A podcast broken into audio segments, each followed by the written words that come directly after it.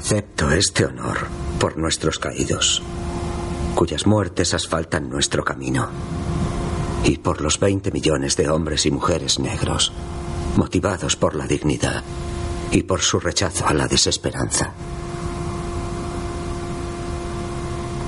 No está bien.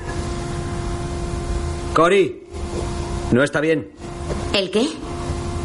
Esta corbata no queda bien. Porque no es una corbata, cielo, es un corbatón. Sí, pero debería estar sujeto a los mismos principios, ¿no crees? No queda bien. ¿No queda bien o no te gusta? Ah, no me gusta la imagen que doy. Te da un aire distinguido y refinado. ¿Sabes a qué me refiero? Como si viviéramos a todo tren, yo así vestido mientras nuestros hermanos... No está bien. Verás cuando los hermanos del sur me vean con esta pinta. Se partirán de risa. Que se rían. No es un crimen pasar unos días fuera, Martín. Cory le anuda la corbata a Martín. Estar fuera, ¿eh? Sí, sí, lo es. Escucha. Seré pastor en alguna localidad pequeña, en una ciudad universitaria. Dirigiré una iglesia pequeña, daré clases y puede que dé alguna que otra charla. Y yo pagaré todas nuestras facturas, en especial la de la hipoteca de nuestra casa. Perfecto. Los dos se miran enamorados. Martin es un hombre negro de unos 35 años. Su mujer Cory ronda la misma edad. Estás muy guapo. Pese a todo, Luego, Martin Luther King ha hablado de su sueño. Un sueño que nosotros y muchas otras personas en el mundo compartimos. A este incansable héroe de la justicia, el Comité del Nobel de Oslo, Noruega, le concede el Premio de la Paz de 1964. Martin se acerca al atril y el orador le entrega una placa antes de dejarle frente al micrófono.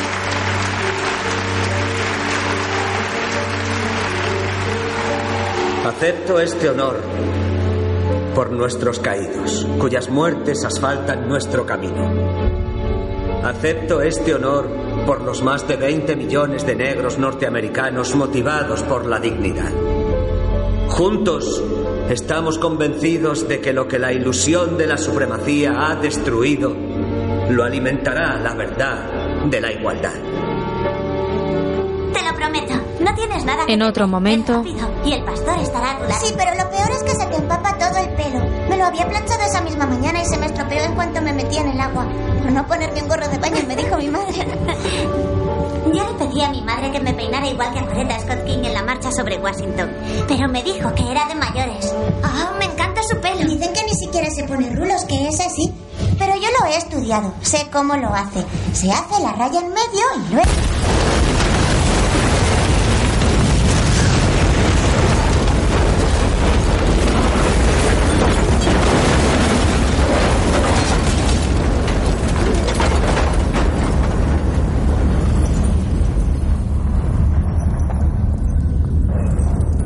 Una bomba explota alcanzando a un grupito de niñas que bajaban las escaleras de una iglesia.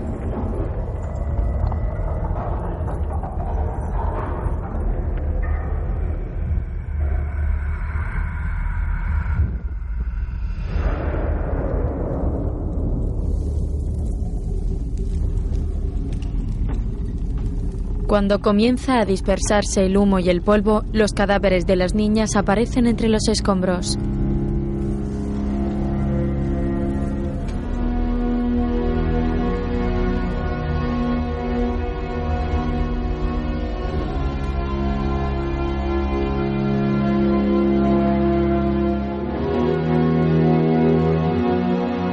momento, una mujer negra rellena un formulario para registrarse como votante. Su nombre es Annie Lee Cooper.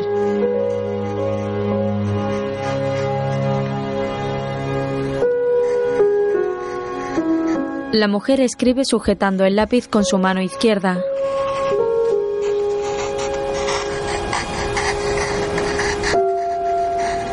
En los correspondientes apartados especifica que es mujer y negra.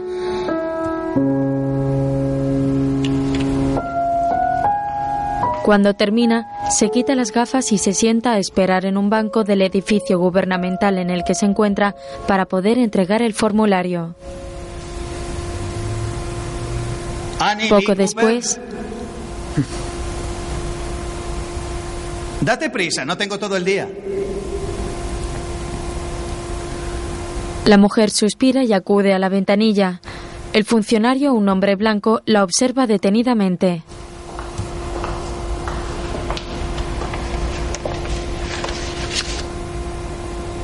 Tú trabajas para el señor Dunn en la residencia, ¿no es así? Sí. Imagínate lo que dirá el viejo Dunn cuando le cuente que una de sus empleadas está aquí armando alboroto.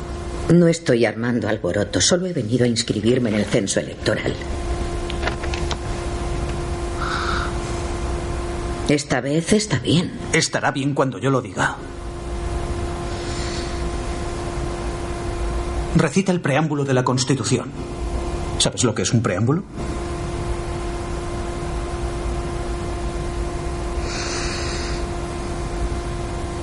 Nosotros, el pueblo de los Estados Unidos, a fin de formar una unión más perfecta, establecer justicia, garantizar la tranquilidad nacional, mantener la defensa común, fomentar el bienestar general. ¿Cuántos jueces del condado hay en Alabama? 67. Nómbralos. Annie baja la mirada derrotada y el funcionario estampa sobre la solicitud con satisfacción un sello que dice denegado. Annie lo contempla unos segundos y se retira lentamente.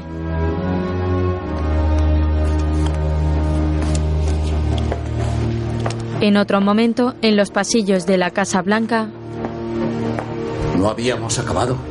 ¿No se había acabado esto? ¿No acabará nunca? No lo sé, señor presidente. Ya implementamos un plan integral. La ley se aprobó apenas hace seis meses. Hay que convencerle de que la impaciencia solo daña a la causa general. Nos queda poco.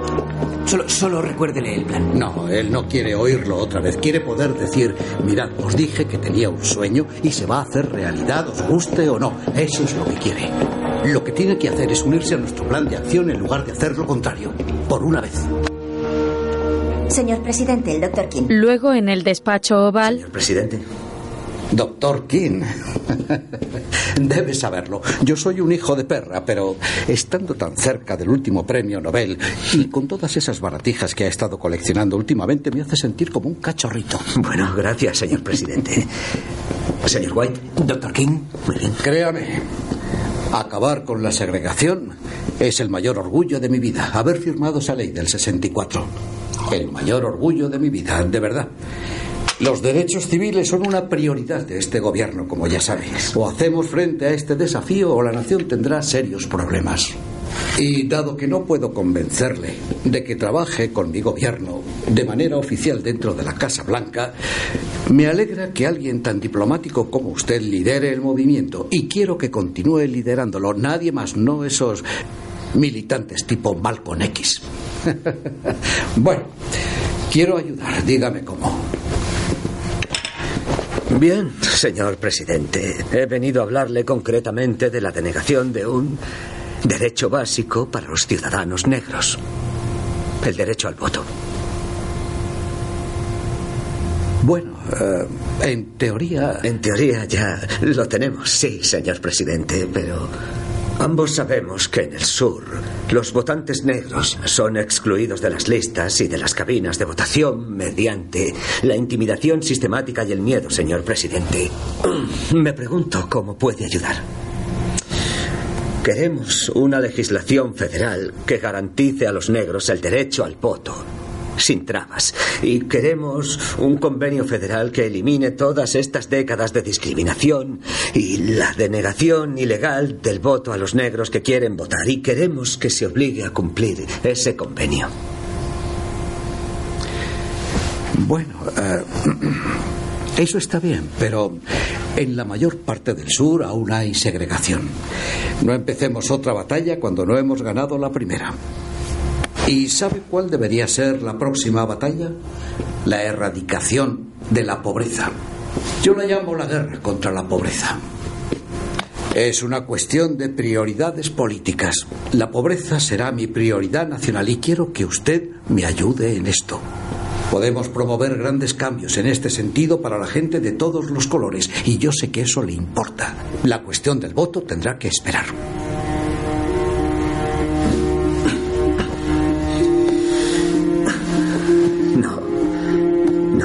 No, puede esperar, señor presidente. ¿Y por qué no? Porque ha habido miles de asesinatos por motivos raciales en el sur, incluidas esas cuatro niñas. Conozco la situación. Y conoce el asombroso hecho de que ninguno de esos criminales que nos matan donde y cuando quieren jamás hayan sido condenados. Sé que tenemos mucho trabajo que hacer. Ni una condena, porque les protegen los funcionarios blancos, elegidos por un electorado blanco. Y en las raras ocasiones en las que van a juicio les absuelven los jurados blancos. Y todos son blancos porque no puedes ser miembro del jurado salvo que estés inscrito para votar. Bueno, doctor King, le aseguro que me ha dado algo en lo que pensar. Pero este gobierno dejará esta cuestión de lado de momento. Solo de momento, debe entenderlo. Sí, señor presidente. Lo entiendo. Luego, Martin baja las escaleras. Allí le esperan dos jóvenes negros. Se marcha. Los dos hombres se miran entre ellos y le siguen. Poco después van en un coche camino de Alabama. A Martin le acompañan los dos jóvenes, otro hombre y una mujer. ¿Tiene preparado un buen discurso para esta noche, Doc? Hay que ver lo que se cuece por ahí primero, Grandullón. Solo venimos a tantear el terreno. Ay, madre mía. ¿En qué nos has metido, mujer? Tenemos 206 kilómetros para intentar recuperar la razón, caballeros. Calla. Aquí es donde tenemos que estar. Esta es nuestra siguiente gran batalla. Cuando lo vea, lo creeré. Aunque es un sitio decente para morir. Un informe del FBI especifica quién llega a Selma, Alabama, con Abernathy, Young, Orange y una agitadora, Diane Nash. 10 y 12, registrado. Se dirigen al Hotel Albert, que anuncia orgullosamente, atendiendo solo a blancos desde 1855. Un hombre negro sale y se acerca al coche de King. Señorita Nash. Señor Bebel. Doc, este es el sitio. Selma es el lugar. Aquí ya hay mucho trabajo de base hecho. Y están listos. Dentro del hotel, una pareja de colores mirada con suspicacia por los hombres blancos. Al momento, Martin Luther King entra con sus compañeros en el establecimiento.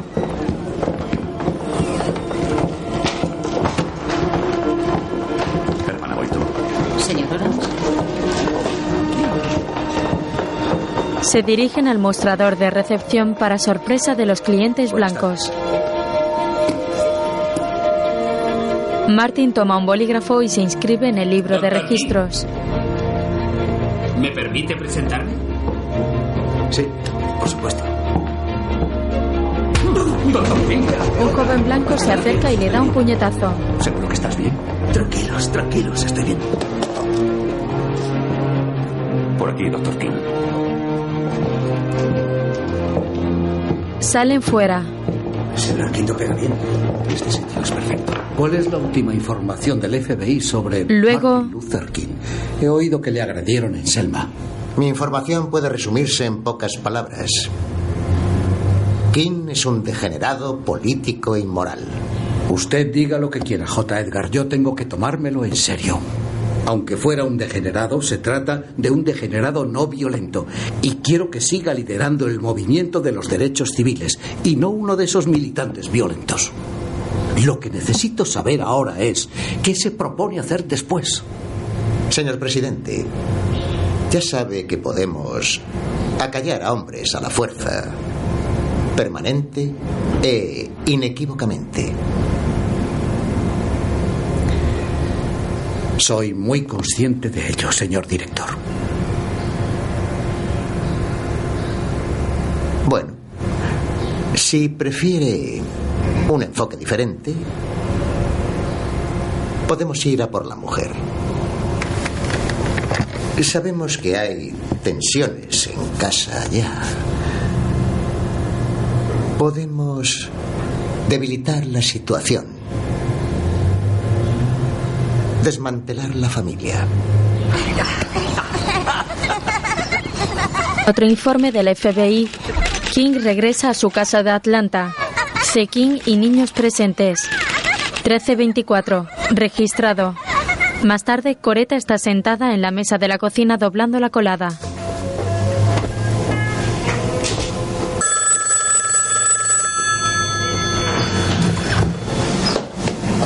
Se levanta a contestar. Diga. No tiene mucho tiempo. Cuando los corazones de esos negritos suyos dejen de latir, no habrá. Otra vez. Coreta cuelga. Ella vuelve la cara y se aparta de Martin. Saldremos hacia Selma a las 5 de la mañana. Ha resultado ser un escenario excelente. Tenemos trabajo para un par de semanas. Hay mucho que hacer. Ya veo.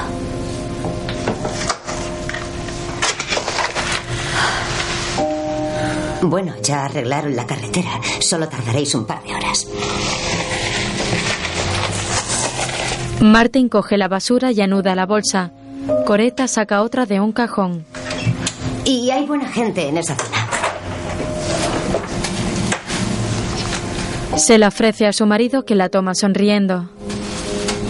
Pues... A mí me preocupan los que no son tan buenos. El sheriff local, Jim Clark, es conocido por sus malas artes. No se rendirán sin luchar, dicen. Y como nosotros no luchamos,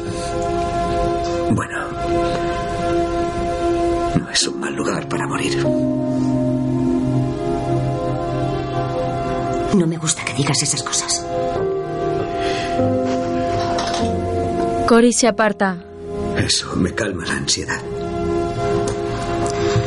Bromea con tus amigos sobre esas cosas. A mí no me hacen gracia. Tiene razón. Lo siento.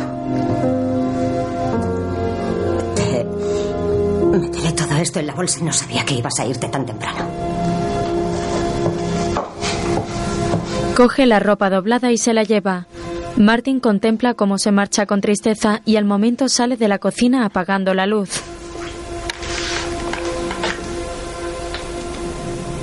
Se queda en el umbral de la puerta pensativo.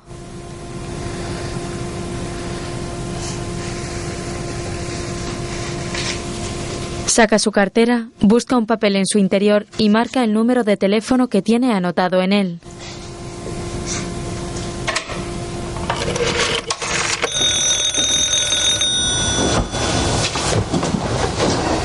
Una mujer despierta al escuchar la llamada y contesta. Diga. Holly. Martin. Necesito oír la voz del Señor. Bien. Descuida, Martín. Claro.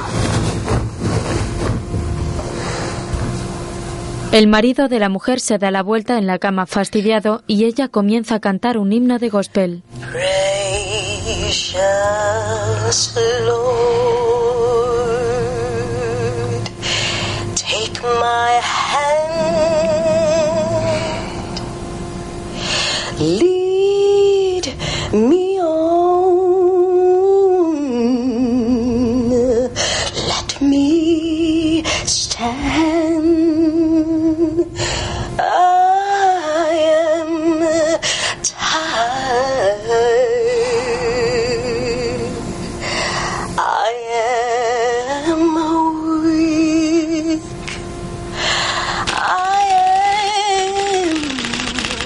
En otro informe del FBI, llamada de teléfono desde la casa de King en Atlanta a la cantante negra Mahaila Jackson. 2107. Registrado.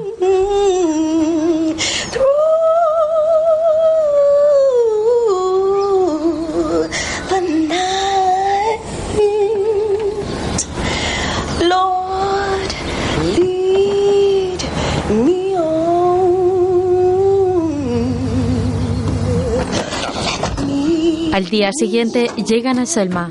¡Eh! ¡Sal! ¡Mírate! Ya hemos llegado. Buenos días, doctor.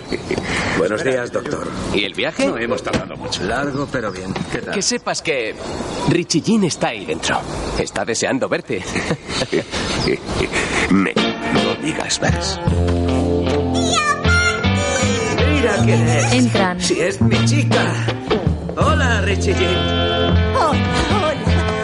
Hola, hola. Estás igual que siempre. Vete a jugar. Hola, Randy. Hola. Oh, Randy, ven aquí. Yo sí que me alegro de verte.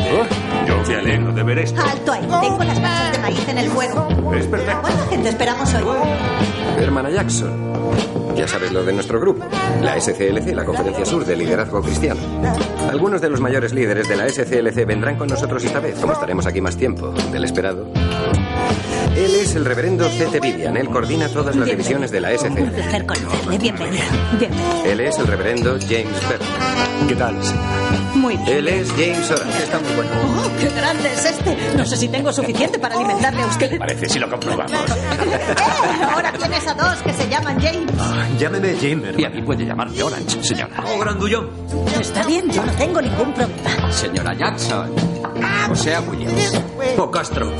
Ah, sí, es una larga historia. Ah, esas gachas hay que removerlas. ¿Le importa? Pues ya sabes. Y un poco de Pero tú no estabas a dieta. ¿Qué dice? Alguien llame a Juanita. Un teléfono. Mira, ven aquí. Cuelga ese teléfono. No te pases, Doc. Juanita. No te pases. Todos devoran la comida de Richie Jean. Por la noche, Doc. se acerca al cuarto de Martin. Sí, señor. Buenas noches. Eh, quería decirte que los estudiantes están en la ciudad. ¿Estudiantes de aquí? Oh, no. El Comité Coordinador Estudiantil No Violento. Ah, está bien. Nuestros jóvenes amigos del SNIC. Está bien saberlo. ¿Eres tú quien les dijo que se organizaran? Se lo tomaron en serio. No te sorprendas si nos dan problemas mañana. Quizá los lugareños se alegren de vernos, pero ellos piensan que estamos en su territorio. Son jóvenes y están llenos de energía. Hmm. Eso no es malo. Todo irá bien. Buenas noches. Buenas noches. Josea se retira. Los autobuses en Montgomery. Al día siguiente, En los autobuses en Montgomery. Segregación en Birmingham. Y ahora, votar en Selma. Una batalla termina para ir a la siguiente y a la siguiente. Si lo veis de esa forma, es un duro camino. Pero yo no lo veo de esa forma. Considero tantos esfuerzos un solo esfuerzo. Y ese esfuerzo es por nuestra vida. Nuestra vida como comunidad. Nuestra vida como nación. Por nuestras vidas. algunos hombres blancos entre el público toman notas. Debemos hacerlo. Vemos a niños convertirse en víctimas de uno de los crímenes más aborrecibles jamás perpetrados contra la humanidad entre las paredes de su propia iglesia. Ahora ellos son santos. Ellos son los santos en esta lucha por la libertad. Y siguen hablándonos.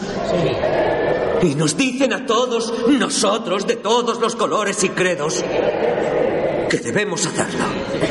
Ellos nos dicen que es inaceptable que más del 50% de Selma sean negros y que solo el 2% de los negros de aquí puedan votar y decidir su propio destino como seres humanos. Nos dicen que los líderes locales blancos usan su poder para apartarnos de las cabinas de votación y acallar nuestras voces.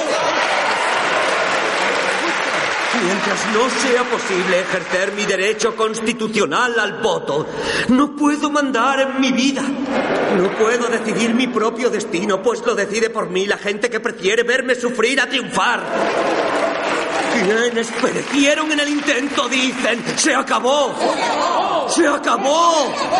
Esto significa protestar, eso significa manifestarse, eso significa perturbar la paz, eso significa cárcel, eso significa riesgo y eso es difícil.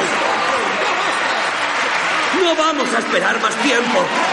Danos el voto. No pedimos, exigimos.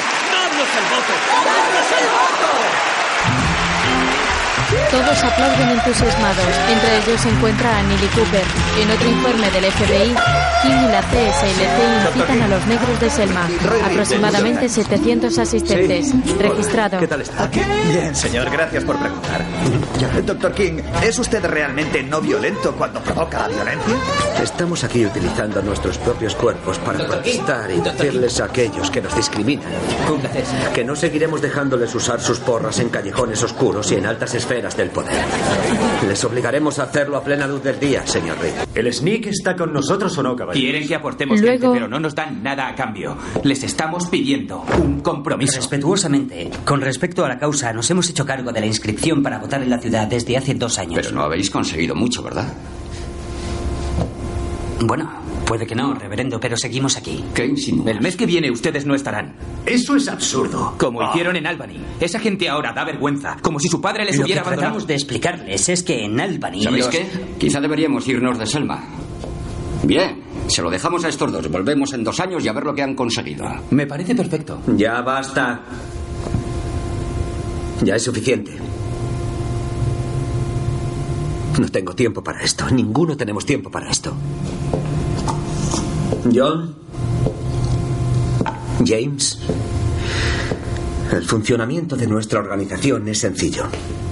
Negociamos, nos manifestamos, resistimos.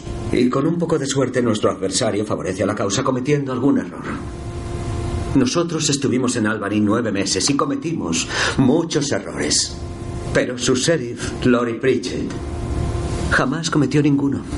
Mantuvo la calma, nos arrestaba humanamente, llevaba a la gente a los furgones en camillas, día tras día. No hubo dramas. Más bien, no hubo cámaras.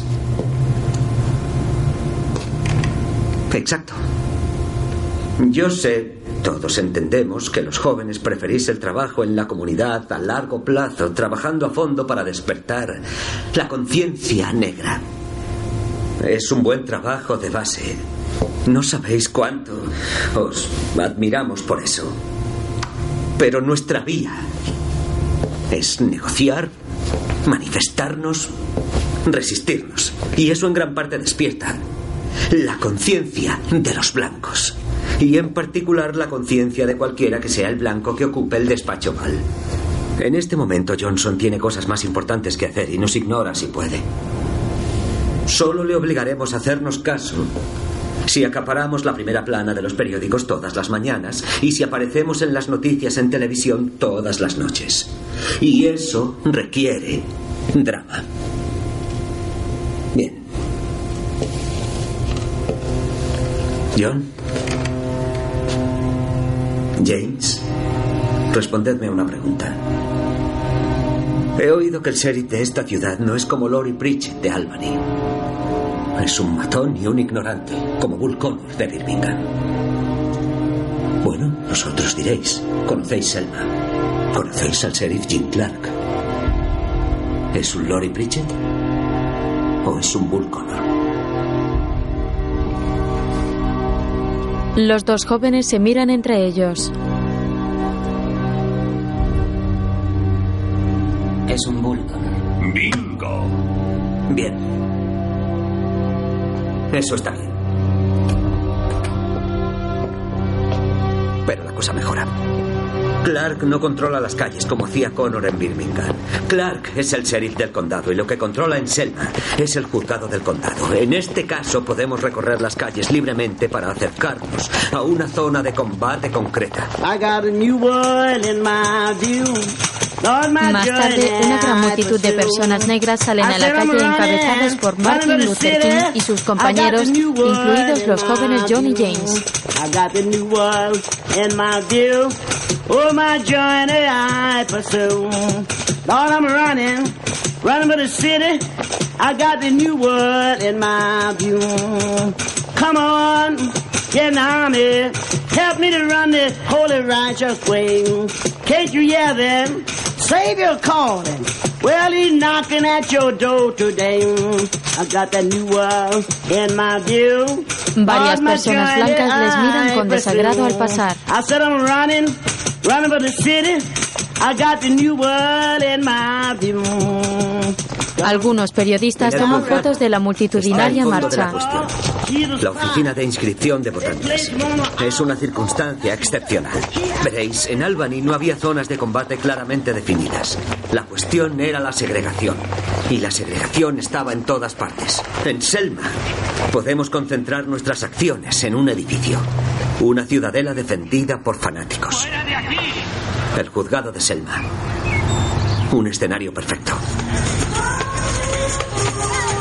Se congregan frente al juzgado. Allí, el sheriff Jim Clark y seis de sus hombres les esperan en la puerta con porras y el ceño fruncido. John y James se arrodillan y el resto de ciudadanos negros de Selma les imitan. Todos colocan sus manos en la nuca. Si no os dispersáis, acabaréis todos arrestados. Os lo prometo.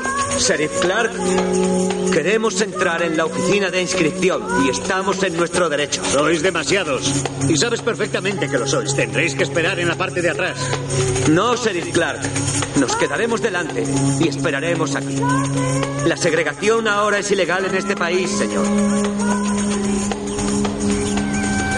Un joven ayuda a un anciano a arrodillarse.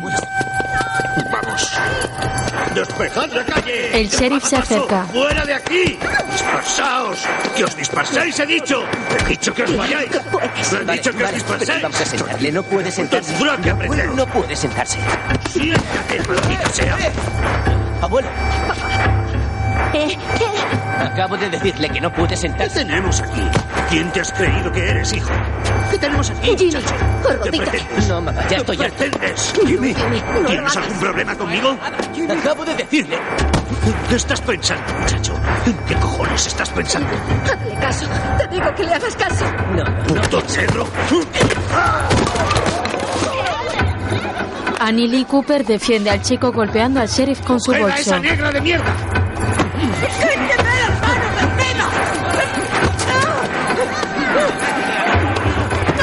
Los hombres de Clark la agarran con fuerza.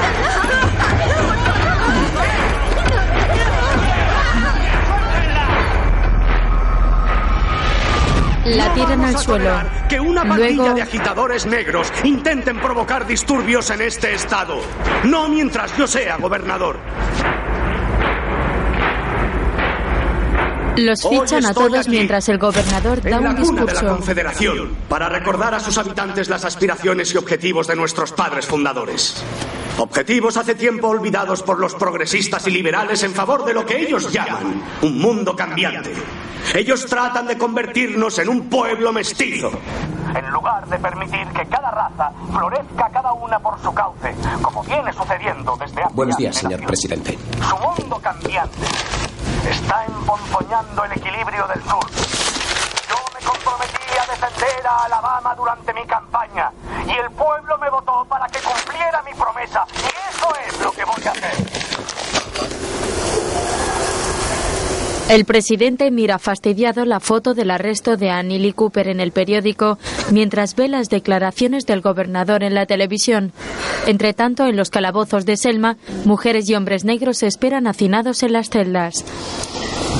La señora Boynton se quita las gafas agobiada por la espera. King y Ralph Abernathy discuten en voz baja. Johnson cederá. Estoy cansado, Ralphie. cansado de esto. Piensa en la recompensa, Martín. Ya, pero ¿cuál es la recompensa, amigo? Luchamos por poder sentarnos en la mesa que queramos. ¿De qué le sirve a un negro poder comer en un restaurante si no gana lo suficiente para comprarse la hamburguesa? O peor aún, si no puede ni leer el menú porque en su pueblo no había escuela para negros. ¿Qué es eso? ¿Igualdad? ¿Y qué pasa con nuestras mentes? La igualdad en la conciencia negra. Fíjate en estos hombres. Apaleados y machacados durante generaciones. Decidiendo pedir más. ¿Qué pasa cuando un hombre se levanta y dice ya basta? Acuérdate de Medgar. Lo mataron delante de su casa. Con su hijo y su mujer estando dentro. George Herbert Lee, Lamar Smith. Un hombre se levanta y al segundo lo derriban. ¿Y qué pasa con la gente a la que lideraba?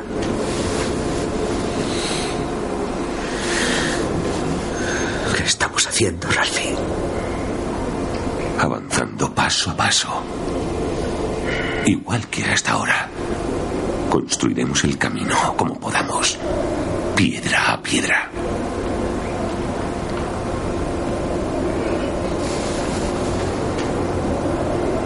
Seguro que en la celda hay micros. Seguramente. Ay, señor. King suspira resignado. Van a destruirme. Destruir el movimiento. ¿Qué están haciendo?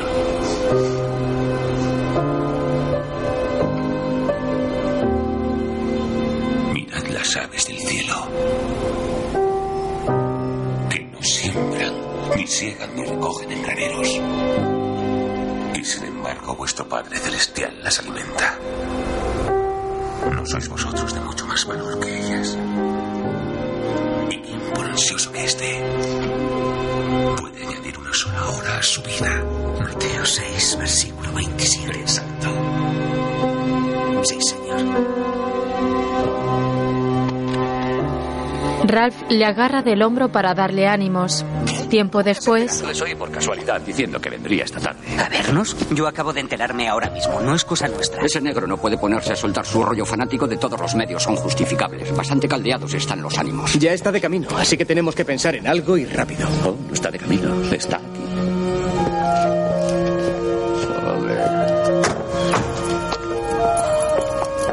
aparece Malcolm X. Poco después, un informe del FBI registra la reunión de Coreta con este, a la que llega con la señora Boynton. Me habría gustado tener más tiempo para prepararme. Me gustaría hacer estas cosas más a menudo. Pero no tengo tanta práctica como para sentirme cómoda. Prefiero estar preparada. Sí, la entiendo. Yo la admiro mucho. En serio. A veces me gustaría estar más ahí en las trincheras. Lo hace más de lo que cree, señora Kim. Le diré de lo que sí estoy segura. A veces me ayuda cuando me siento insegura. ¿Quiere oírlo? Por favor, señora Boynton. Sé que somos los descendientes de un pueblo fuerte que aportó la civilización al mundo. Un pueblo que sobrevivió a las bodegas de los barcos de esclavos cruzando vastos océanos. Un pueblo que innova y crea y ama, pese a las presiones y a torturas inimaginables. Lo llevamos en la sangre, bombeando nuestros corazones cada segundo. Ellos la han preparado. Ya está usted preparada. Señora King, no pretendo ser irrespetuoso. Luego, Profeso un gran respeto por su marido. Ya no tengo ningún ejército detrás de mí. Me tengo a mí mismo. Y la verdad, es todo con lo que cuento hoy. Habló irrespetuosamente en el pasado, ministro. Entenderá por qué causó cierta alarma ayer. Sí, eso lo entiendo. Su marido y yo no estamos precisamente de acuerdo en cuanto a cómo obtener avances para los negros. Y sí, he sido implacable en mis críticas a la no violencia. Pero que no estemos de acuerdo, señora King, no significa que yo sea el enemigo. ¿Y qué tiene pensado decirle a esta gente, señor? Se ha realizado una gran obra aquí y no quiero ver cómo la deshace esta noche. Digamos que ahora tengo otro punto de vista. Pero el sheriff local no lo sabe. Así que permítame ser la alternativa a su marido. La alternativa que les aterra de tal forma que acudirán al Dr. King para refugiarse. Déjeme estar aquí, señora King, en representación de las facciones que vendrán. Si no le conceden al buen reverendo lo que les pide y pronto. ¿Recuerdas lo que dijo sobre nosotros en el pasado? Luego, Nos llamó predicadores negros ignorantes. A mí me llamó el tío Tom de la era moderna. Dijo en la televisión nacional que los blancos me pagan para que los negros sigan indefensos. Los blancos me pagan a mí. ¿Cómo lo has permitido? No fue así esta vez, Martin. Ya te lo he dicho, él empleó algunas palabras que usaba antes, pero no iban dirigidas a ti. Eran. eran más bien para ayudarnos. No es que necesites su ayuda, yo solo te cuento lo que sentí. Este movimiento, nuestro movimiento es el que ha cambiado las tornas. Nuestro movimiento cambia las leyes y el día a día de nuestro pueblo. ¿Qué ha cambiado él? ¿Cambiado de verdad? No pareces tú mismo, pareces cansado. Y tú pareces embelesada.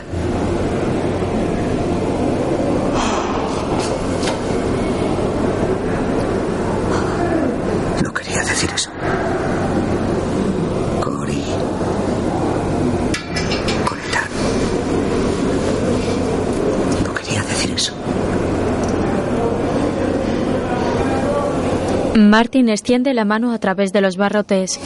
Coreta reflexiona unos segundos y se la coge.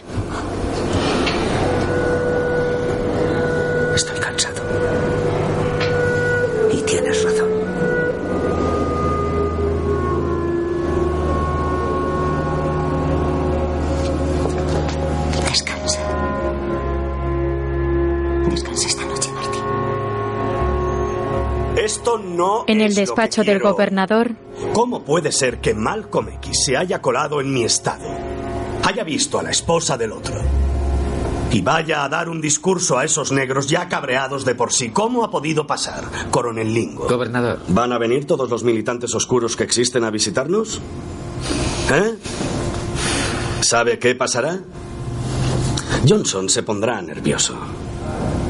King y X juntos ya le causan bastantes quebraderos de cabeza y unas fotos de negros apaleados en las calles no mejoran la situación. Gobernador. Bien, yo no puedo emprender acciones contra ese patán provinciano del sheriff Clark porque parecerá que estoy ayudando a King, pero alguien tiene que atar corto a Jim Clark.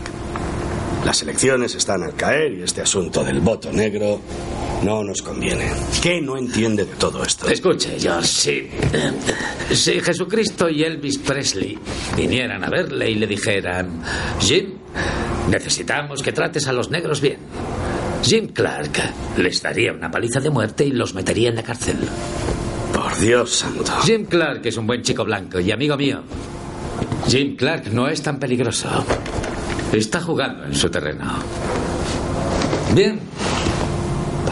Si quieres miedo, necesitas dominación en Selma. Hoover interceptó información sobre una marcha nocturna. No se anunció. Son algunos lugareños fuera del grupo de King. Extraoficial, dijeron. Será mañana por la noche, cuando King salga de la cárcel. Van a no sé qué evento benéfico en California. Entonces, King está en la ciudad, menos cámaras. Y de noche. Encuentre una razón para mandarnos ahí. Dámosles el miedo en el cuerpo a esos hijos de puta negros. Todos atrás, atrás. Atrás. Luego- Volved a vuestras casas ahora. los policías empiezan a cargar contra el grupo de gente negra y a golpearles con sus porras. Todos intentan huir pero los oficiales les atacan con violencia. Jimmy Lee ayuda a su abuelo a avanzar lo más rápido que puede. Se vuelve para agarrar a su madre para que no se quede atrás y los tres corren.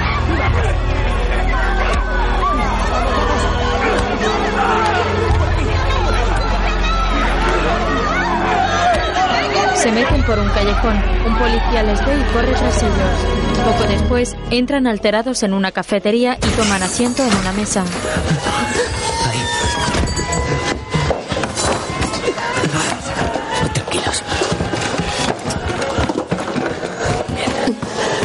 No pasará nada, ¿vale?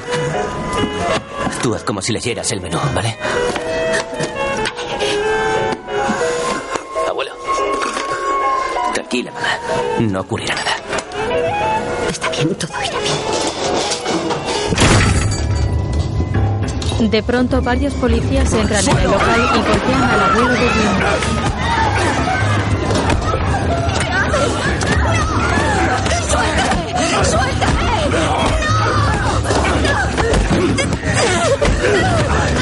Policías sujeta a Fiora por el cuello con su gorra mientras otros le dan una paliza a Keifer y Jim.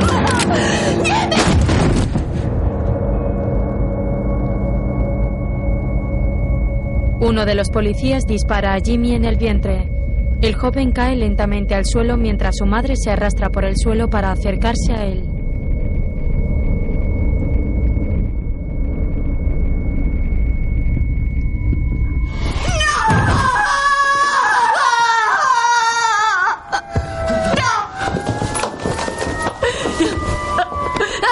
Policías se marchan.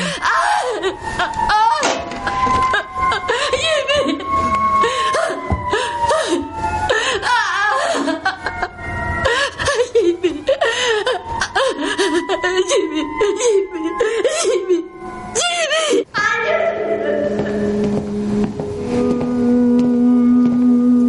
Más tarde, King y James Bevel llegan a la oficina del forense.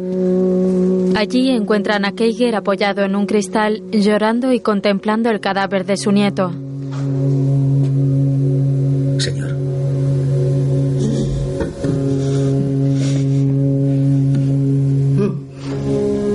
Doctor King. El reverendo le estrecha la mano ofreciéndole consuelo.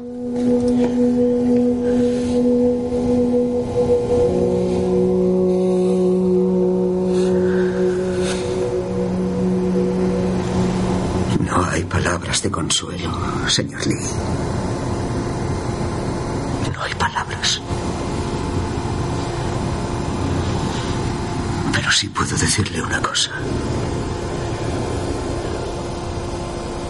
Dios fue el primero en llorar. Sí. Fue el primero en llorar por su nieto. Sí, yo creo que sí. ¿Está su hija? ¿Está la madre de Jimmy Lee aquí, señor Lee? Ella no, no, no tenía fuerzas.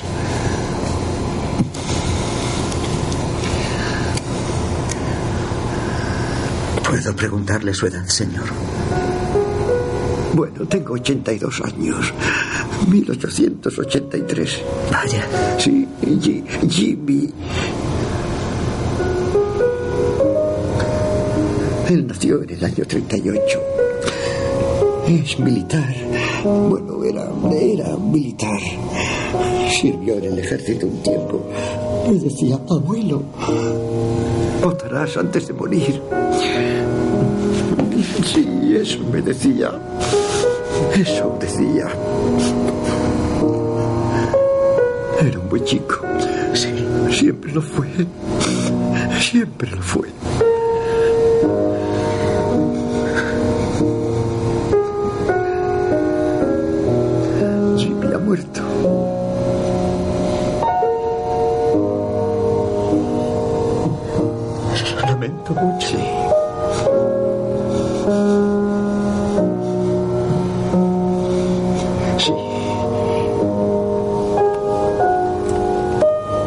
Martin le agarra del hombro y los tres observan el cuerpo de Jimmy en la habitación contigua sobre la mesa del forense y cubierto por una sábana. Tiempo después, en el funeral del muchacho, ¿Quién asesinó a Jimmy Lee Jackson?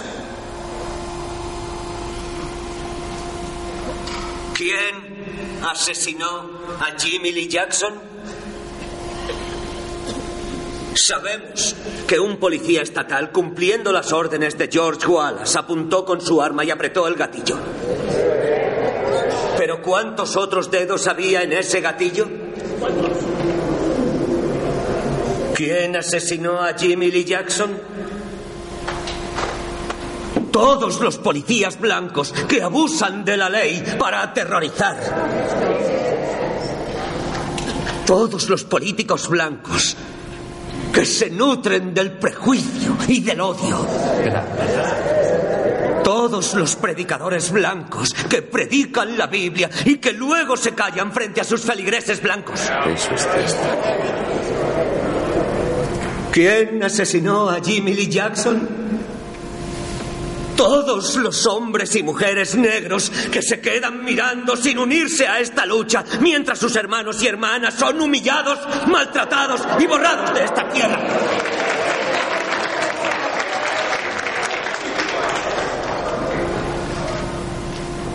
Cuando supe que el presidente Kennedy lo habían matado de un disparo. Y cuando supe, solo ayer, que Malcolm X, que estuvo en esta misma iglesia apenas hace tres semanas, había sido asesinado. Me dirigí a mi esposa Coretta y le dije lo mismo que suelo decir cuando matan a alguno de nuestros líderes. No viviremos la vida plenamente si no estamos dispuestos a morir por los que amamos y por nuestros principios. Pero hoy, Jimmy, nosotros seguimos vivos y tú has muerto, hermano. No dejaremos que tu sacrificio sea en vano, hermano. No abandonaremos. Acabaremos lo que tú ansiabas. Obtendremos lo que te negaron. Vamos a votar. Sacaremos a esos hombres de sus despachos. Les arrebataremos su poder. Ganaremos aquello por lo que tú fuiste masacrado. Vamos a volver a Washington. Vamos a exigir ver al presidente y yo le voy a decir que Jimmy fue asesinado por un gobierno que gasta millones de dólares todos los días en sacrificar vidas en nombre de la libertad en Vietnam. Carece de la voluntad, de la valentía moral de defender la vida de su propio pueblo aquí, en su país. No le dejaremos escapar. Y si él no actúa, actuaremos nosotros. Actuaremos nosotros, lo haremos por nuestros caídos. Por todos ellos, como Jimmy Lee Jackson, que nos dejaron prematuramente por culpa del odio.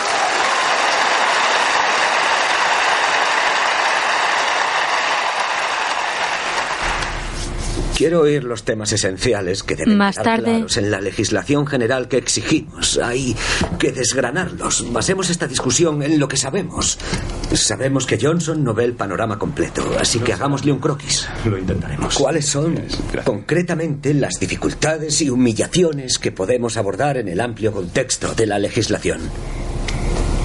Doc, hay que empezar por suprimir leyes como si un negro trata de inscribirse, es decir, si consigue armarse de valor para ir al registro, su nombre y dirección aparecen publicados en el periódico. Si a alguien se le ocurre ir a hacerle daño, ya sabe dónde vive y ya conocemos al Por clan. cierto, pero los Claro. impuestos por votar deben ser nuestra prioridad. Pero la gente Porque los negros son pobres. Aquí los negros son pobres. Y le reclaman que paguen los años en los que era ilegal inscribirse antes de inscribirse. ¿Qué coño es eso? Es injusto, son sus leyes. Vamos. Eso Escuchadme. El problema aquí son los avales de votación. ¿Eso es lo más acuciante? Esperad, esperad, porque se os ha olvidado esta parte. Si eres negro, la única forma que tienes de votar es si un votante ya inscrito te avala, ¿verdad? verdad. Tomemos como ejemplo cualquier lugar en el condado de Lowndes, donde no hay ningún negro inscrito y necesitas que alguien que esté inscrito te avale.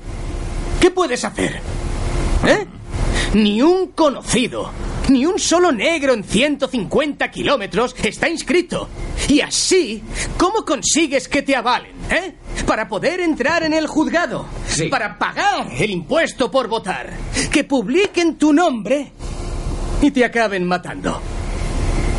Es cierto. Necesitamos un nuevo plan. No puedo llevarlo otra vez a Washington y aparecer en la Casa Blanca con una lista de exigencias vacuas. Táctica, amigos míos. Tenemos que despedazar la discriminación empleando las tácticas tangibles necesarias para desmantelarla. ¿Qué será lo siguiente? Una marcha de Luego- Selma a Montgomery para protestar y hacerme oír. Ah, lo que me faltaba. Esto ya formaba parte del plan, ¿verdad? Provocar alguna tragedia en la pequeña Selma y luego ir a lo grande. Conseguir que maten a alguien y marchar contra el Capitolio del Estado. De Selma a Montgomery hay 80 kilómetros. Como lleve a esa gente por la Alabama rural, sin protección se abrirá la veda. Está demasiado lejos y es demasiado peligroso. Entonces proponga otra legislación, señor. No puedo hacerlo este año, ya se lo dije. Necesitamos que se involucre en esto, señor. Merecemos su ayuda como ciudadanos de este país. Ciudadanos amenazados. Escúcheme, escúcheme usted bien. Usted es activista y yo político. Tiene un gran problema y yo 101. Bien, que demande más y me ponga en un compromiso con esta visita, vale, es su labor, es lo que usted hace. Pero ya estoy harto y cansado de que me exija y de que me diga lo que puedo o no puedo hacer. Si quiere mi apoyo en este asunto del voto, necesito un quid pro quo. ¿Qué quiere, señor presidente? Tenemos noticias de, de amenazas Mientras, especialmente preocupantes. Vaya, qué novedad. No, no, esto es serio. Amenazas creíbles con. Con detalles. Y esa información procede del FBI, imagino. ¿De alto nivel? ¿Del mismo alto nivel que nos ha estado persiguiendo como animales? Micros en nuestras casas y en habitaciones de hotel. ¿Buscando cosas que, que- que- que sencillamente no existen, Lee? No. Todo esto parece muy conveniente. Está bien. Procede del condado de Lowndes, en Alabama, entre Selma y Montgomery. Te estoy diciendo que si fuera uno de los míos, yo le apartaría de primera línea. Solo por un tiempo. Ya puedes olvidarlo, Lee. Lleguemos a un compromiso, Martin. No puedo, señor. mientras, No puede o no quiere. He venido aquí para hablar con usted sobre la gente. Hay gente muriendo en las calles por esto. No podemos esperar, señor. Señor presidente, ¿cómo ha ido? luego, ¿En qué puedo ayudarle? Tráeme a J. Edgar Hoover. en casa de Martin, Fraude absoluto y un peligro para todos los negros. Como todos los frontes, tu fin está cerca. Estás acabado. Tus títulos y tus no te salvarán. Todos los estadounidenses pronto se enterarán de quién eres en realidad. Una bestia aberrante y perdida.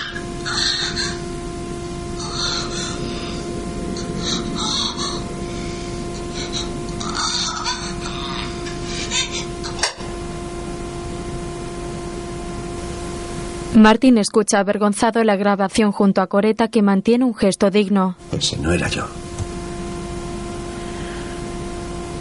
Ese no soy yo, Cory. Lo sé.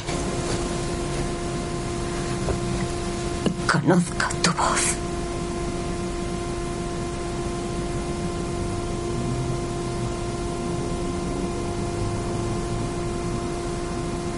Me he acostumbrado a muchas cosas. A todas esas horas pensando en tu seguridad. Preocupada por cómo estás.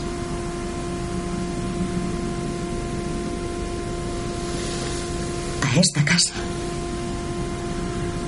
De alquiler. Sin cimientos.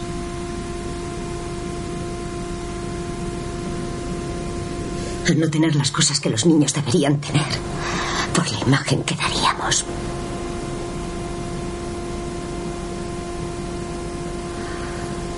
Me he acostumbrado a ello. Para bien o para mal.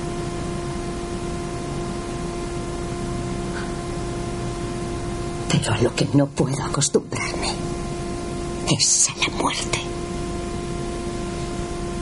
A la constante cercanía de la muerte.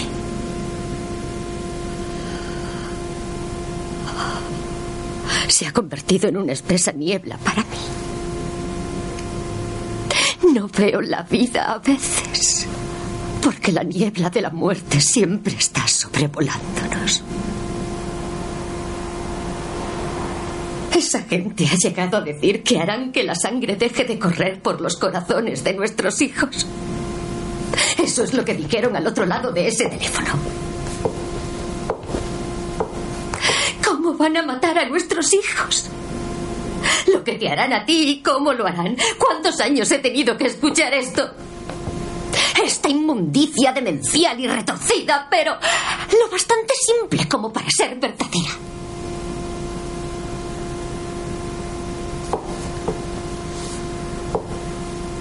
Si te pregunto una cosa, me dirás la verdad. Sí. Bien, porque no soy idiota.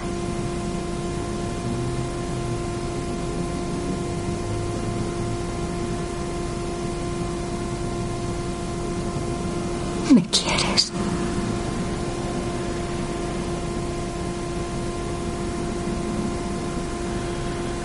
Sí, te quiero, Coreta.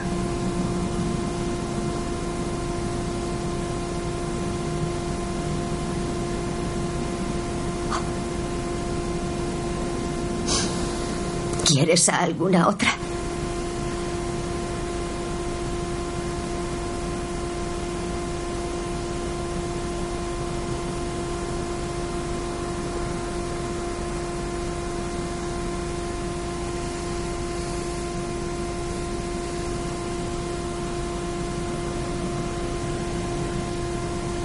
No.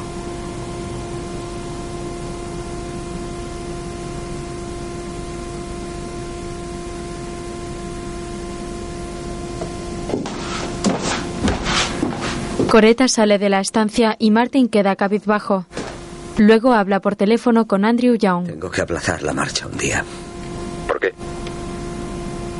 Tengo que estar en casa ahora. Oh. Sí, está bien. Te entiendo. Pero quiero que sepas que la organización va bien. Muy bien. La gente está animada, los lugareños están preparados. El sneak está dispuesto a ir. Podemos salir de Selma y tú puedes unirte el segundo día. Informe del FBI. Cinta entregada. Escucha en la casa activada. 0018. Registrado. Martin entra en la habitación y ve a su esposa dormida en la cama con un libro en la mano. Se acerca a ella y coloca el libro en la mesilla de noche. Tan eufórica. Ya lo sé, pero tenemos que llegar hasta el final. Esto no es un simulacro. Tenemos que llegar a Montgomery. Le advertí a Johnson que iríamos a la capital. Tenemos que hacerlo. Yo estoy convencido de ello. Llegaremos. Y luego cerraremos con el broche de oro cuando des el gran discurso al final, en el umbral de la casa de Wallace. Martin camina por la casa y entra en la habitación de sus hijos. Se acerca a ellos y los arropa con ternura en sus camas. No sé, Andy. Todo saldrá bien. Nosotros empezaremos con fuerzas y tú acabarás con fuerzas. King se frota la frente pensativo. Está bien. Ah, Procedamos. Pero solo uno de nosotros saldrá el primer día. No quiero aparecer ahí el lunes y encontrarme a todos nuestros líderes en prisión. Solo irá uno de nosotros. Entendido. A la mañana siguiente, el gobernador No Wallace da un discurso y la CSLC prepara la marcha. Montgomery. No ayudará a que el tráfico sea fluido en la ruta 80, ni a la seguridad pública. Vuestras vidas podrían peligrar, pero seremos fuertes y permanecemos unidos. No contraataquéis, es un movimiento no violento. La no violencia no es pasiva, en realidad es muy fuerte. No deberíamos hacerlo yo. No nos representa. Esto no es el SNIC, es una farsa. Beneficiará más a King y a la STLC que a Selma. Esto es Alabama. Podéis dejaros ver por Washington DC, pero no nos diréis cómo vivir nuestras vidas. Es un ejemplo de lo que podría esperaros fuera, lo que podríais experimentar. Adelante, empecemos. No te queremos en nuestra ciudad. ¿Por qué no buscas el río Moreno? Acabarás en el fondo del río Alabama. Si ni siquiera está aquí, ¿cómo va a beneficiar de él? No quiero tener nada que ver con él. ¿Te estás oyendo? Si esto solo le beneficia a él, ¿por qué no está aquí? ¿Quieres que venga? o no? Sinceramente me importa una mierda ese hombre. Es tu héroe. Cojamos a esos cabrones, ahoguémoslos en el río Alabama y adiós muy buenas. Estás totalmente equivocado en esto. Esto no es representativo del Snake. No me taches ahora de malo de la película, lo- John. No me demonices porque no quiero si seguirles yo el juego y pillara no nada. esté de acuerdo. Estás cabreado porque ellos le llamaron a él. Nosotros estábamos aquí primero y le llamaron a él y lo entiendo, es comprensible. Pero si de verdad estamos aquí para el pueblo, si el pueblo de Selma le ha elegido a él, el pueblo ha hablado. Y si quieren marchar, yo marcharé con ellos. Pues hermano, marcharás como John Lewis. No como parte del Sneak. Ya está votado y decidido. En esta marcha estás solo con el Señor y sus discípulos.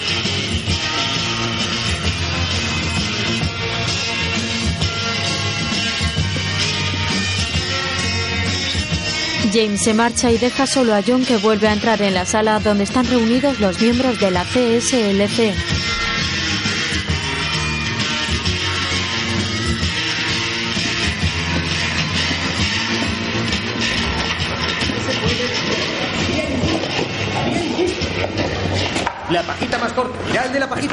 Corta. Muy bien. Vamos a ver. Todos los líderes del grupo cogen una pajita de la mano de uno de ellos. ¿A quién le toca? Te toca. Decidido entonces. José muestra la pajita más ¿Listo, corta. jovencito? ¿Estás preparado? Muy bien. Adelante. A la mañana siguiente, José y John encabezan la Habían salido de marcha. Browns Chapel y habían recorrido seis manzanas para cruzar el puente Petus y el río Alabama. Un numeroso grupo de ciudadanos negros camina tras ellos iniciando la marcha desde Selma mientras un periodista lo cuenta por teléfono. Había jóvenes y ancianos y llevaban todo tipo de paquetes, mantas y cestas con comida. El grupo de negros camina por las calles de la ciudad y algunos curiosos salen de las tiendas y los bares para observarlos. Los ciudadanos blancos que se cruzan con ellos los miran incrédulos y algunos se escupen al suelo a su paso.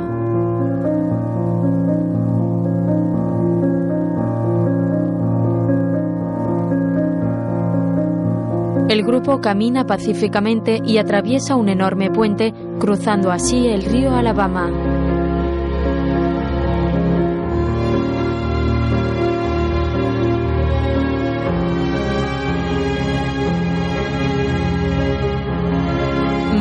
Formando una enorme fila en grupos de dos o tres personas y caminando siempre por las aceras o los arcenes de la carretera.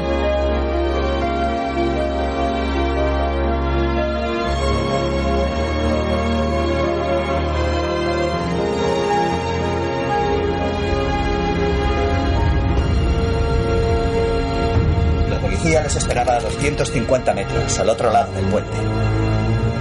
Detrás de ellos había decenas de hombres armados. 15 de ellos a caballo y unos 100 espectadores blancos.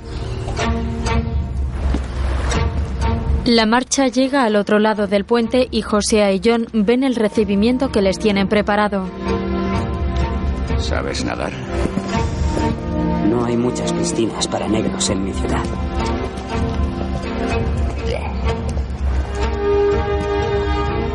La marcha continúa y se acercan poco a poco a los policías que los están esperando.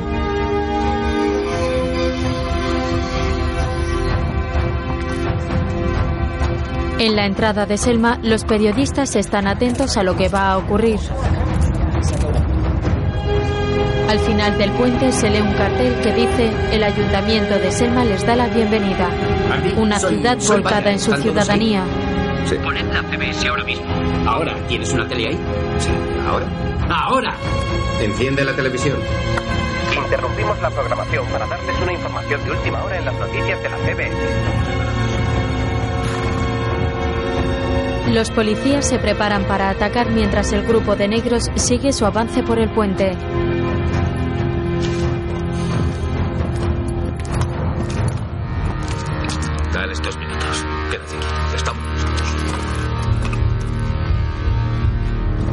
Los marchantes continúan su camino. El sheriff se lleva la mano a su arma, la prensa está atenta a lo que sucede y finalmente el grupo llega hasta la barrera formada por la policía. es una reunión ilegal. Tienen dos minutos para dispersarse. Váyanse a casa o a su iglesia. Esta marcha no va a continuar. Dos minutos. ¿Puedo hablar con el alcalde?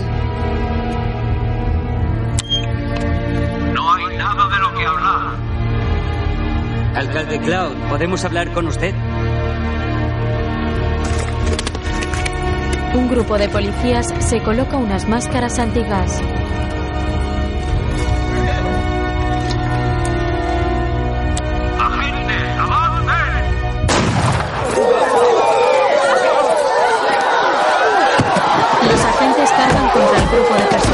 Frente a ellos con el apoyo de los ciudadanos blancos que observan y vitorean la situación. Bayard y Martin ven las imágenes por televisión. Los primeros 10 o 20 negros fueron arrojados al suelo. Gritaban y sacudían sus brazos y sus piernas. Los paquetes y las bolsas estaban desparramados por la mediana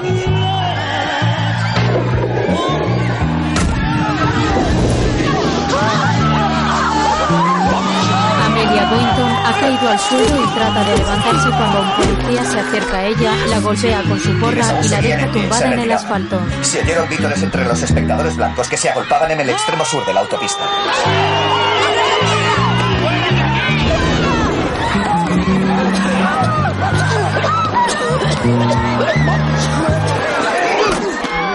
Los agentes seguían empujando, empleando la fuerza física y haciendo uso de sus porras.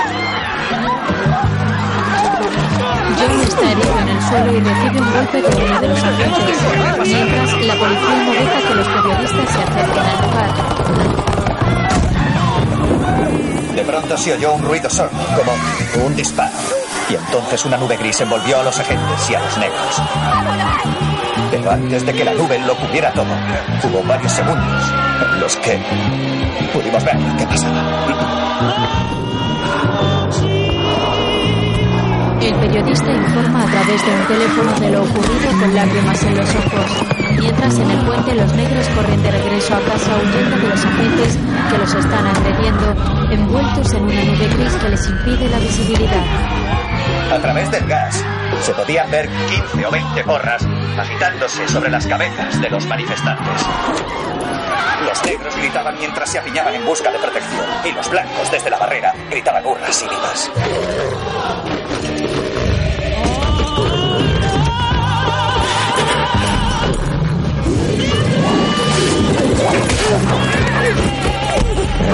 Desde el hospital hemos tenido noticias de víctimas con fracturas en las costillas, la cabeza, los brazos y las piernas. Señora. Y el líder negro John Lewis, a pesar de haber sufrido una posible lesión craneal, dirigió a los manifestantes de vuelta a la iglesia tras el encontronazo con la policía.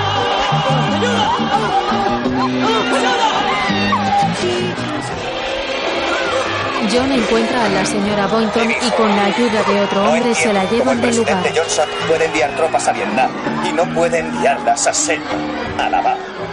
A lo que los negros presentes respondieron con una ovación. El resto de líderes de la CSLC corren para prestar ayuda a los manifestantes que regresan a la ciudad malheridos. Hay multitud de heridos que descansan en la calle ayudados por otras personas de su misma raza.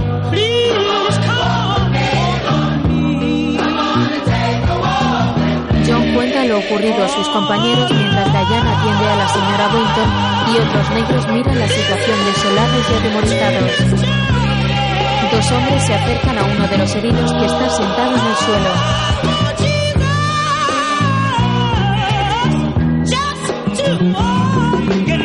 Jerry, vente con nosotros. Necesitamos tu arma, tío. Nosotros. Sabemos que tienes armas en tu Eh, chavizo, eh, Jerry. eh, ¿Para qué necesitas armas? En la Biblia pone ojo por ojo, reverendo. Ya estoy harto. ¿Y cuántas armas crees que tienen ellos? Hay todo un ejército ahí abajo. ¿Y tú qué tienes? ¿Un par de 32, de 38? ¿Un par de escopetas oxidadas? Suficientes para cargarme a un par de desteñidos. Eso ¿Y tengo. cuántos de los nuestros crees que matarán en represalia? Con sus escopetas del 12, sus Colt automáticas, sus Remington, sus helicópteros, sus tanques. No ganaremos de esa forma y ni siquiera te hablo de la Biblia. Ni tampoco de la verdad de Dios. Estoy hablando de hechos. De hechos puros y duros. Tú te cargas a dos. Y ellos se cargan a diez. Tenemos que ganar. De otra forma. Más tarde, los líderes están reunidos y Martin se dirige a ellos. Vamos a volver al puente. Vamos a terminar esto. Se lo prometimos, señorita Amelia. La señora Boynton está con un brazo vendado y asiente con la cabeza. Luego, King sale de la iglesia y la prensa lo está esperando. Doctor King, buenos días, doctor. ¿Hará alguna declaración? Buenos, días. señor. Doctor King, aquí. Mientras una violencia tan brutal siga dirigiéndose a las personas desarmadas de Selma, mientras sean atacadas con gas lacrimógeno y porras como al enemigo en la guerra, ningún ciudadano de este país puede considerarse libre de culpa, pues todos tenemos una responsabilidad hacia nuestros semejantes. Hago un llamamiento a los hombres y mujeres de Dios y de buena voluntad de todas partes, negros, blancos y de toda condición. Si pensáis que todos somos creados en igualdad, venid a Selma. Uníos, uníos a nuestra marcha contra la injusticia y la inhumanidad. Os necesitamos a nuestro lado. Juez Johnson, el llamamiento del Dr. King a la acción ha sido televisado en todo el país. Hemos visto a cientos de personas cruzando el país para participar en la marcha de mañana. La mayoría son blancos, la mayoría religiosos de algún tipo. La SCLC quiere una orden del Tribunal Federal prohibiendo a las autoridades estatales interferir en la próxima marcha. ¿Me está pidiendo que me imponga el mandato del gobernador y que lo haga sin una vista? Tenga por seguro que eso no sucederá sin el debido procedimiento. El doctor King está dispuesto a liderar la marcha de mañana, juez. Entendido. Pero la vista se celebrará el jueves, señor Gray, mientras no habrá marcha mañana. No me opondré a Wallace sin ceñirme al protocolo. Miles van hacia el sur en una. El presidente lee el periódico. La SCLC ya ha interpuesto un recurso contra las órdenes de Wallace de esta mañana. ¿Quiere mi consejo, señor presidente? Tienes que preguntar. Permita que King marche hacia Montgomery. Hágalo y Selma se acabará. Y recuperará el control. ¿El control de qué? ¿De otra guerra civil? Aquí no importa esa puñetera marcha. ¿Crees que le importa la marcha? Quiere que cambiemos la legislación ahora. Recibo llamadas del Congreso a decenas. Tengo piquetes que se hacen más grandes cada día. Remueven sus malditas conciencias liberales blancas. Cada marcha les hace más fuertes, sobre todo cuando les apalean en las calles. Estas fotos están dando la vuelta al mundo, Lee. Lo entiendo, señor presidente. Más razón para actuar ya. Voy a actuar ya. Dile a Wallace y a esos paletos de provincias que no quiero volver a ver esa mierda. Y dile a King que más le vale no hacer la marcha. ¿Me has oído? O King para y Wallace para o yo los paro a ambos. He venido por orden del presidente para intentar llegar a... En casa de King, Por favor, colaboren conmigo. Nosotros cancelamos la marcha. ¿Y ustedes? ¿Qué nos dan? Hemos pedido protección federal y sin, sin ánimo de ofender, el ayudante del fiscal general es la mayor autoridad federal de Selma. Ya tenemos nuestra respuesta. Y no es la que queremos. Puedo sugerir que usted hable con el gobernador Wallace y el sheriff Clark y les inste a renunciar a la violencia en lugar de convencernos de que no protestemos pacíficamente.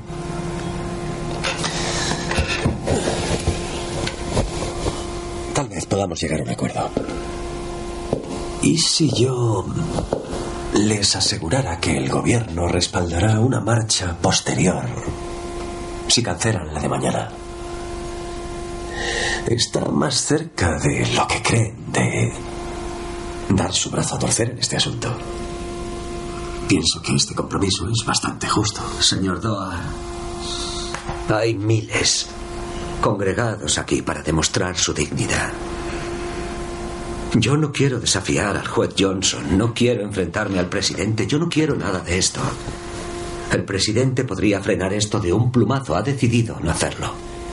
La decisión está en su campo, señor, no en el nuestro. Al día siguiente, miles de personas de todo el país, blancos y negros, llegan a la iglesia de Brown para apoyar la marcha. Hola. Hola, hermana. Ha venido. Nos llamaste y hemos venido.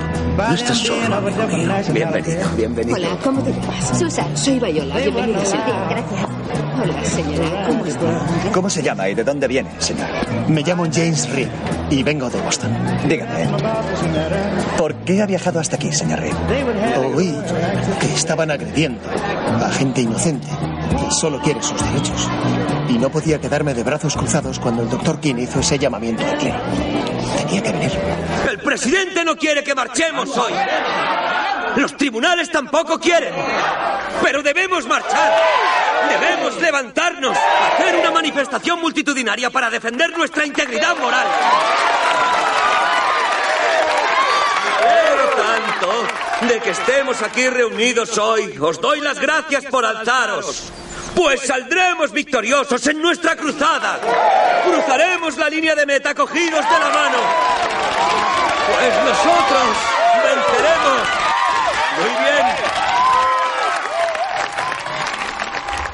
Informe del FBI. King lidera contraviniendo órdenes de Wallace. Presencia del clero. Un tercio de participantes de raza caucásica.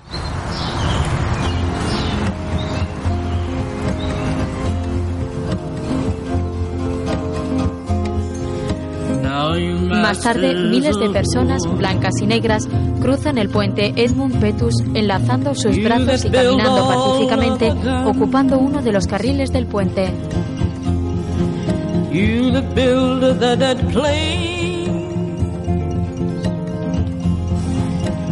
En primera fila, Van King y todos los líderes de la CSLC, acompañados por los representantes de otras iglesias y la señora Boynton. Your. Al otro lado del puente los espera la policía formando una barrera. But build to destroy.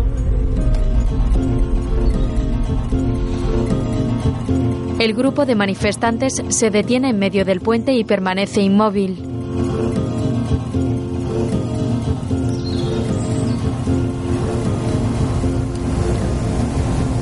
La policía los mira extrañada y el comisario habla por el megáfono.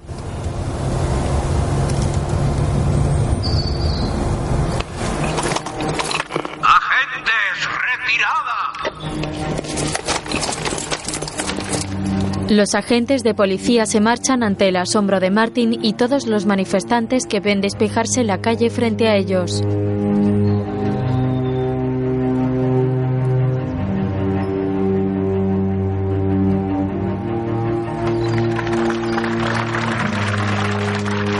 Empieza a aplaudir y King se queda pensativo ante el insólito hecho.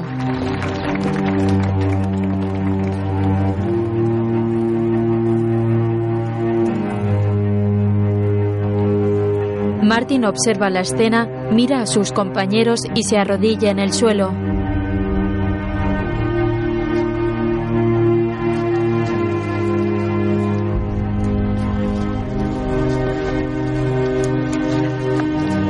Todos los que lo acompañan imitan su gesto, se arrodillan y rezan durante unos segundos.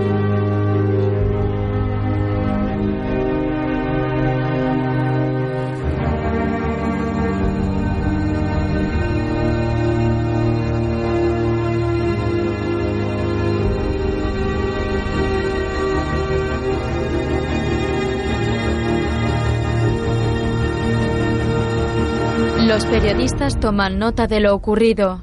Luego King se incorpora y todos hacen lo mismo.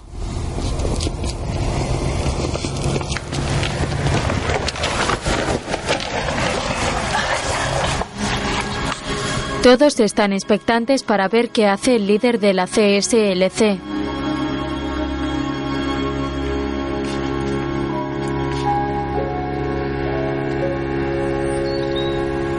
Martin da media vuelta y empieza a caminar entre los manifestantes de regreso a casa.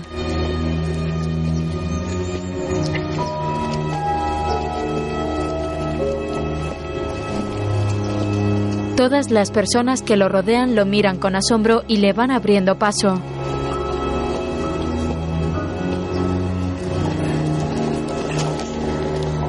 Sus compañeros siguen a King y todos los manifestantes regresan a casa. Más tarde, los líderes están reunidos en la Si no iglesia. nos parece bien, no lo haremos, solo eso. Llevamos discutiéndolo horas y nada cambiará que fue Doc quien decidió es que no un teníamos que... movimiento de muchos, no de uno. Así que las decisiones que tomemos deben Vamos, Ryan, sabes satisfacernos a todos. que no me gente está enfadada, doctor King.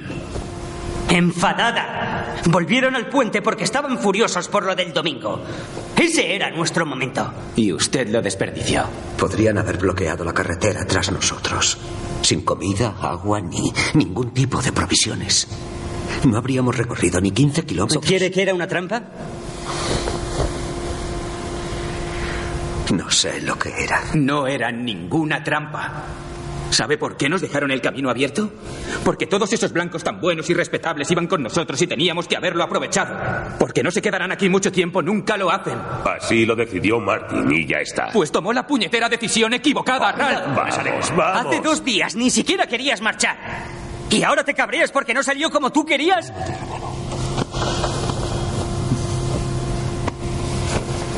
¿Qué ha pasado ahí fuera hoy? Tiene que decirnos algo. Por favor.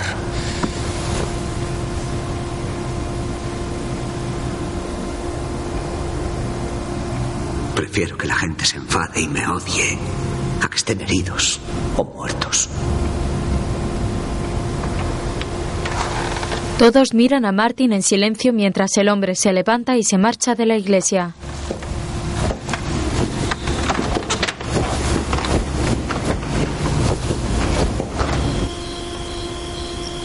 Más tarde está en el porche de su casa pensando en lo ocurrido.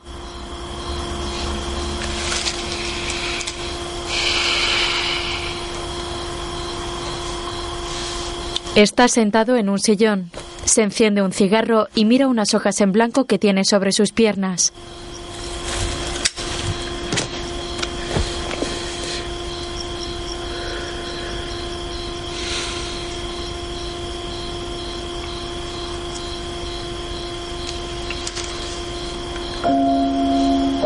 Mi queridísima Cory. En este momento en el que te necesito, no puedo llamarte. Y yo me he hecho esto a mí mismo, a nosotros. Su mujer lee la carta en la cocina mientras sus hijos cenan en el salón. Mis pensamientos están contigo y con todo lo que has sacrificado por esta lucha. Se han sacrificado tantos. Han caído tantos. Perder. Rezo por estar lúcido y por encontrar una guía en este viaje. También rezo por justificar la fe que un día tuviste en mí. Yo también siento a menudo esa espesa niebla de la que me hablaste, Cory. Solo tú y nuestra familia conseguís disiparla. Te quiere, Martín. Más tarde, dos hombres blancos salen de un bar. Su propio llamamiento. Sí, pero a veces no tienes las cosas tan claras. A veces aparece el instinto. Como cuando predicas y te dejas llevar. No te ciñes a un texto ni a la memoria. Te conectas a las alturas. A la verdad. Dios te guíe. Conozco esa sensación. Es inusual, pero me ha pasado. Creo que es lo que le pasó al doctor King en ese puente. Se arrodilló, rogó a Dios y obtuvo una respuesta. Y tuvo la suficiente valentía de seguir esa respuesta. Yo personalmente no le culpo por ello. Solo me debe un billete de autobús a casa. ¿Sabes qué odio más que a los negros? ¿Qué? A los negros blancos. Hoy no queremos problemas, ¿vale? No, vosotros vinisteis a causar problemas. Dos hombres corren tras ellos. A la mañana siguiente, los miembros de la CSLC se preparan para salir.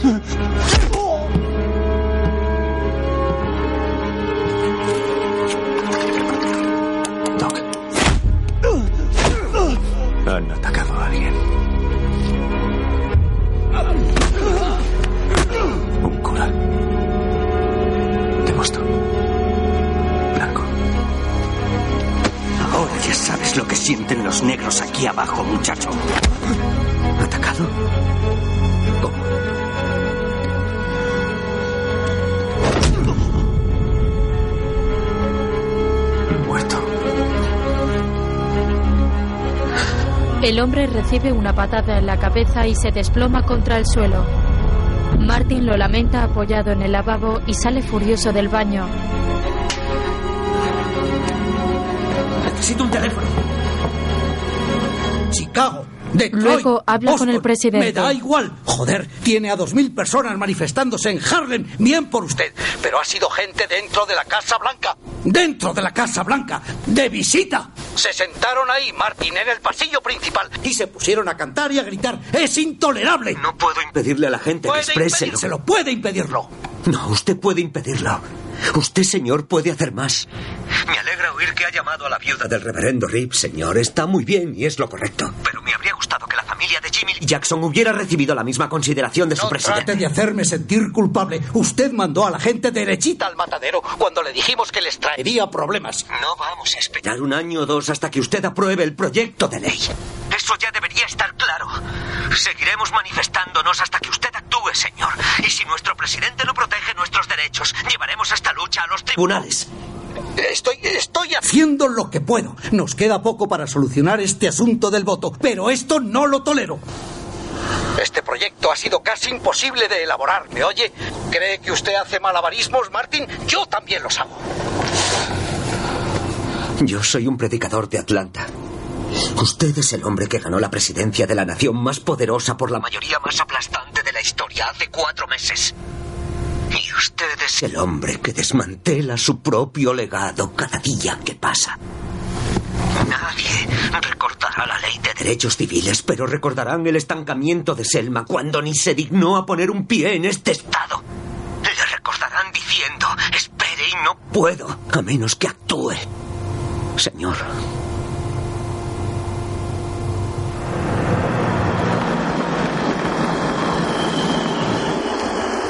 Esa noche, John espera en la calle. Un hombre se detiene ante él y sube. El vehículo continúa su camino y John mira a Martin.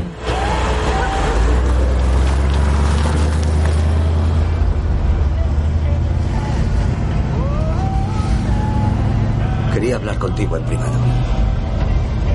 Sé que ha habido problemas en tu grupo y lamento que nuestros esfuerzos hayan causado una brecha entre vosotros. Es un hecho doloroso, lo sé, y siento mucho que haya pasado. Sí. Doloroso.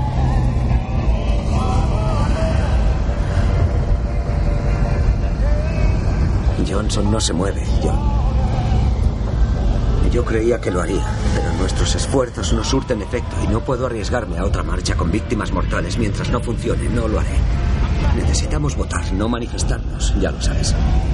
Tenemos que hacer algo más allá de estas protestas para conseguir verdadero poder político. No podemos seguir así toda la vida. Yo no puedo seguir así. King mira a través de la ventana y John suspira pensativo.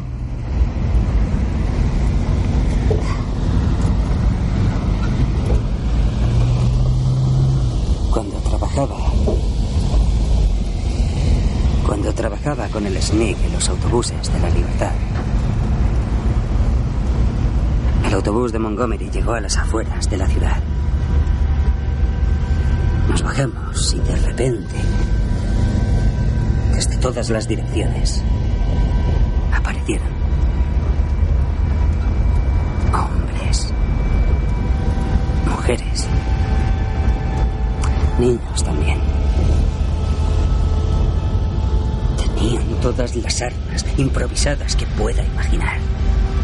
Bates, ladrillos, barras de hierro, tuberías.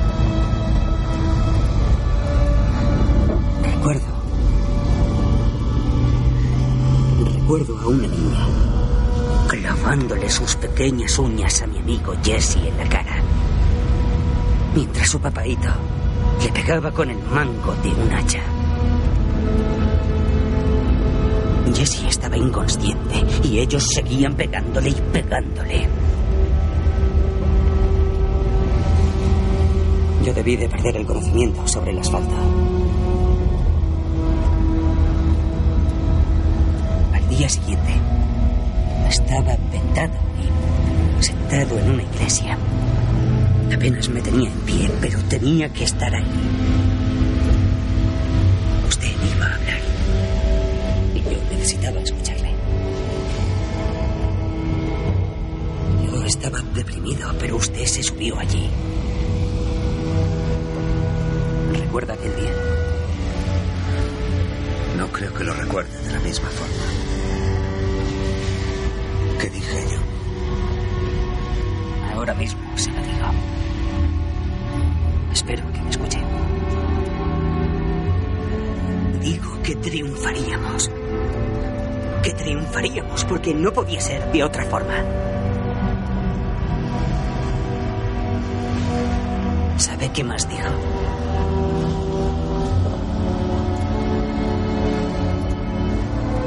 Dijo, no temáis. Hemos llegado demasiado lejos para rendirnos ahora. John baja la mirada y Martin mira a través de la ventana pensativo. A la mañana siguiente está reunido con sus compañeros ante la puerta del juzgado. Podemos hacerlo. Bien. Bien. La señora Cooper y la señorita Boynton están aquí. Deben estar preparadas. Gran parte depende de su testimonio. ¿De acuerdo? Martin ve a su mujer subir las escaleras y se dirige hacia ella sorprendido.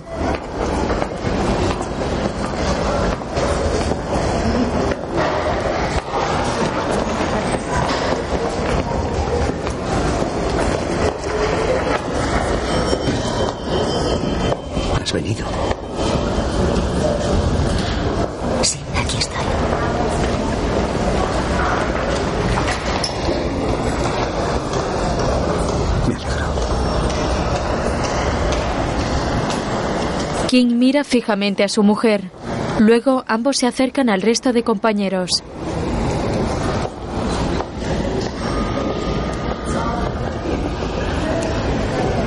En la causa de la conferencia Más tarde están en el juicio. estado de Alabama, procederé a escuchar el testimonio de los demandantes. Señor Gray.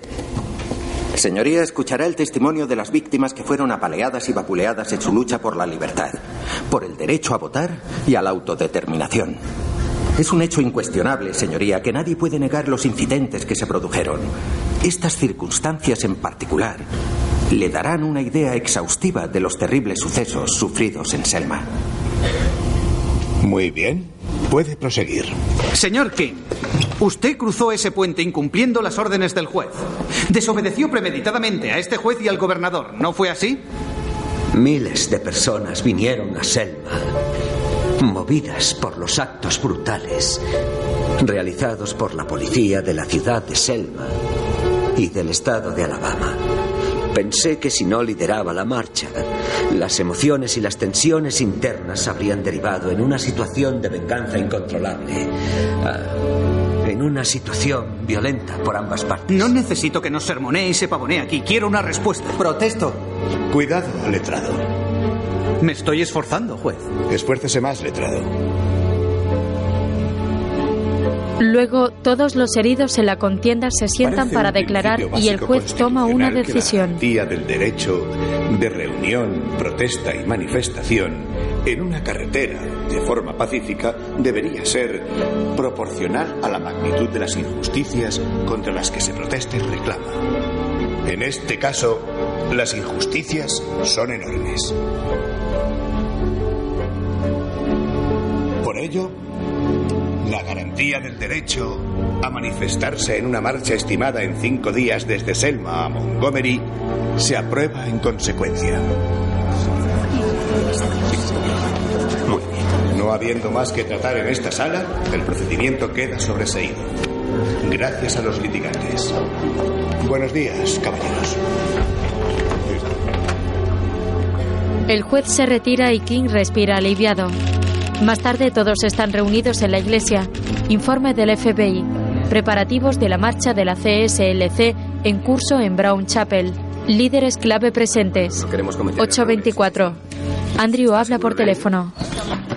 Bayard dice que Harry dice que puede conseguir a Nina Simone, Dick Gregory, Joan Baez, Peter, Paul and Mary. Oh, vale, pero no tenemos dinero.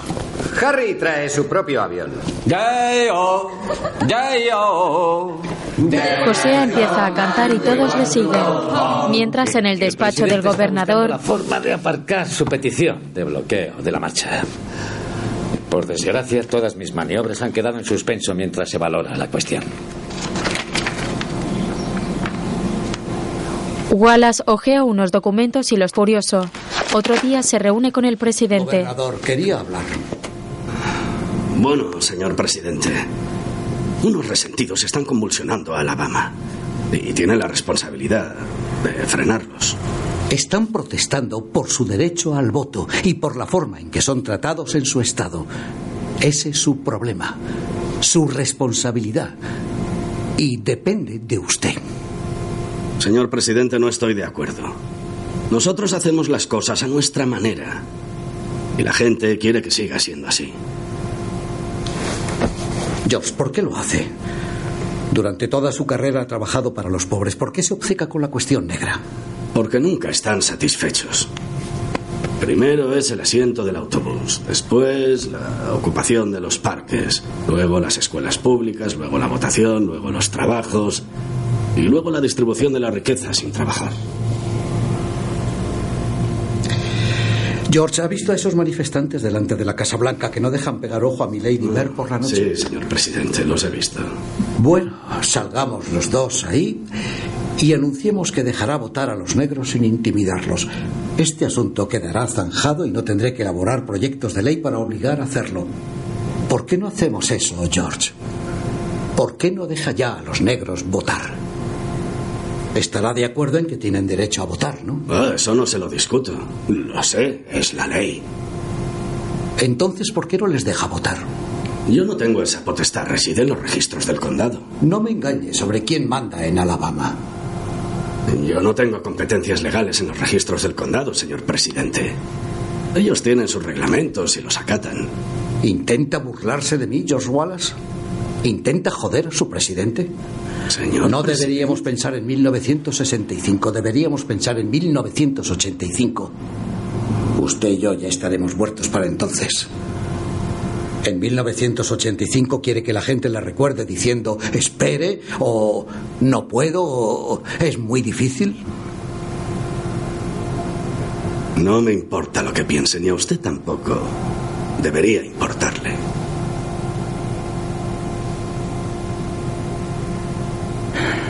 Bueno, no voy a permitir que la historia me meta en el mismo saco que a gente como usted. Más tarde, el Hablo presidente Johnson lanza un discurso en el la Congreso. dignidad de los hombres y el destino de la democracia. A veces, la historia y el destino se encuentran en un solo momento, en un solo lugar. Eso pasó la semana pasada, en Selma, Alabama. Allí, tras largo sufrimiento, hombres y mujeres protestaron pacíficamente contra la denegación de sus derechos como norteamericanos. Rara vez una cuestión ha puesto al descubierto el corazón secreto de nuestro país. La cuestión de la igualdad de derechos de los negros norteamericanos es esa cuestión. Por dicha cuestión, muchos de ellos han sido brutalmente agredidos. La madre de Jimmy hay Lee llora escuchando el discurso por la No hay radio. ningún problema del sur. Solo hay un problema norteamericano. La Constitución dice que a ninguna persona se le denegará el derecho al voto por su raza o su color. Para corregir la denegación de este derecho fundamental, este miércoles presentaré una ley al Congreso diseñada para eliminar estas barreras ilegales. El proyecto acabará por fin con las restricciones al voto en todas las elecciones, federales, estatales y locales. Y lo vamos a hacer. Nosotros venceremos.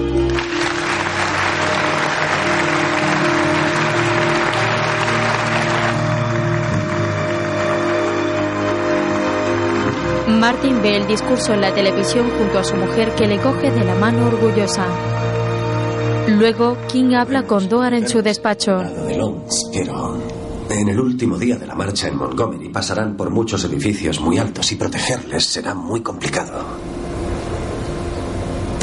Considere ir en coche en el último tramo y por favor considere descartar el discurso en el Capitolio. Bueno, si Wallace nos ve a nuestra llegada, no habrá necesidad de discurso. ¿Pueden hacer algo al respecto?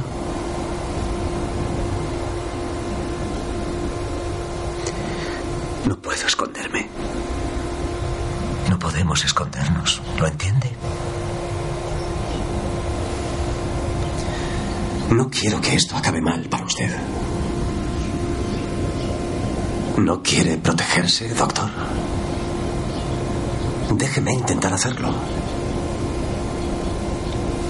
Sé que quiere vivir para ver el fruto de este trabajo. Sé que quiere. Solo le estoy pidiendo que nos permita ayudarle a hacerlo.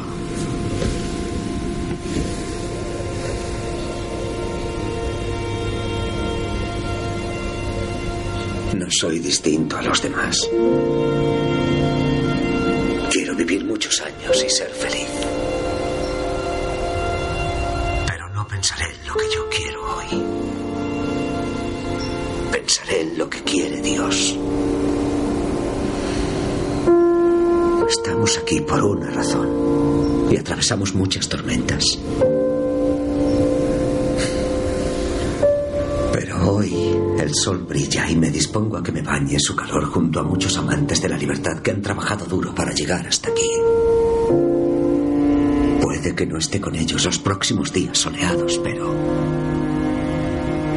mientras una luz les guíe por su camino, merecerá la pena.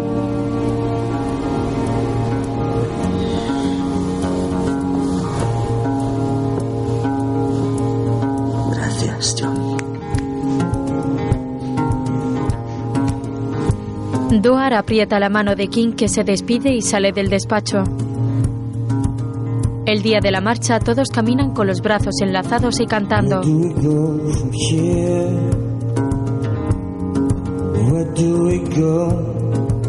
La multitudinaria manifestación atraviesa el puente que cruza el río Alabama pacíficamente, ocupando los dos carriles, y Coretta camina junto a su marido agarrándole de la mano.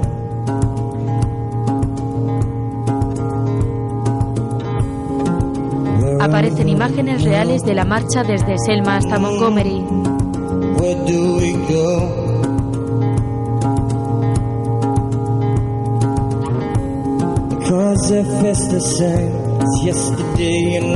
Miles de ciudadanos negros atraviesan el país cargando con recursos para el viaje mientras las autoridades permiten su libre paso. Because, because.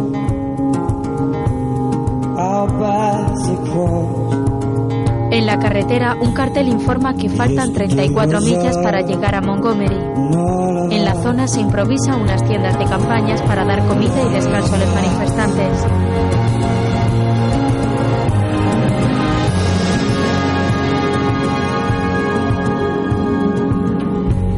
Al paso de la manifestación, más personas se unen a la marcha. Es una gran fiesta de libertad de la que todos quieren formar parte, mayores, jóvenes y niños. Les oímos Finalmente decir que llegan a nunca Montgomery. conseguiríamos llegar. Les oímos decir que nos pararían los pies aunque fuera lo último que hicieran. Les oímos decir que no merecíamos estar aquí. Pero hoy estamos aquí como norteamericanos. Estamos aquí y no permitiremos que nadie nos obligue a dar la vuelta. Esta marcha multitudinaria, que será considerada una de las manifestaciones más importantes de protesta y por el progreso, acaba aquí, en el Capitolio de Alabama, por un propósito vital. No solo hemos luchado por el derecho a sentarnos donde queramos e ir a la escuela donde queramos. No hemos luchado hasta llegar aquí hoy para votar como queramos, sino que con nuestro compromiso traemos al mundo cada día nuevas energías que son más fuertes que nuestros oponentes más fuertes. Y abrazamos estas nuevas energías con tal valentía, las encarnamos con tal fervor, que su reflejo ilumina una gran oscuridad. Nuestra sociedad ha distorsionado quiénes somos. Desde la esclavitud hasta la reconstrucción, hasta el precipicio en el que nos encontramos ahora. Hemos visto a poderosos hombres blancos dirigiendo el mundo mientras ofrecían a los blancos pobres una vulgar mentira para aplacarlos. Y cuando los hijos de los blancos pobres gimen por un hambre que no pueden satisfacer, les alimentan con esa misma vulgar mentira. Les susurran que independientemente del destino que les haya tocado, al menos pueden sentirse triunfantes sabiendo que el ser blancos les hace superiores a los negros. Pero conocemos la verdad. Conocemos la verdad y seguiremos avanzando hacia esa verdad, hacia la libertad.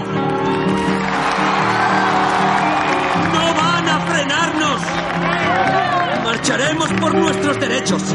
Marcharemos para exigir que nos traten como ciudadanos de pleno derecho. Marcharemos hasta que la brutalidad y la oscuridad dé paso a la luz de la justicia. No lo permitiremos. Ningún hombre, ningún mito, ningún malestar detendrá este movimiento. Pues sabemos que es esta oscuridad la que asesina lo mejor en nosotros y lo mejor de nosotros. Ya sean Jimmy Lee Jackson o James Reed o cuatro niñas inocentes abatidos incluso antes de comenzar. Y os preguntaréis, ¿Cuándo nos libraremos de esta oscuridad? Yo os digo hoy, hermanos y hermanas, a pesar del dolor, a pesar de las lágrimas, pronto llegará nuestra libertad. Pues la verdad que cayó abatida se alzará otra vez. ¿Cuándo seremos libres? Pronto y muy pronto, porque recogeréis lo que habéis sembrado. Seremos libres? Pronto y muy pronto, porque ninguna mentira vive eternamente.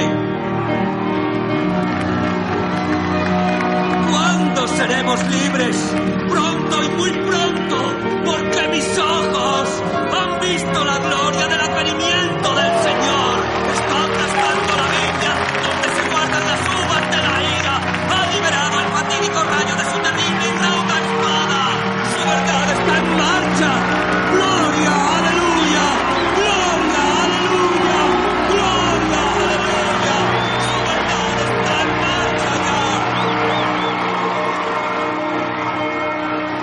Keiger Lee, el primero en su familia en inscribirse y votar a la edad de 84 años.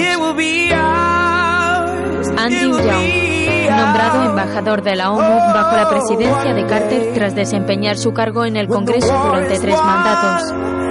Después fue elegido alcalde de Atlanta dos veces. John Lewis, miembro del Congreso de los Estados Unidos desde hace 28 años por el Distrito Quinto de Georgia. George Wallace, candidato cuatro veces sin éxito a la presidencia. Se quedó parapléjico tras un intento de asesinato de 1972. Jim Clark, depuesto por una mayoría aplastante del voto negro en las siguientes elecciones, no volvió a ser nunca más. Viola Liuso, asesinada cinco horas después de este discurso por miembros del Ku Klux Klan mientras llevaba su coche a unos manifestantes de vuelta a casa.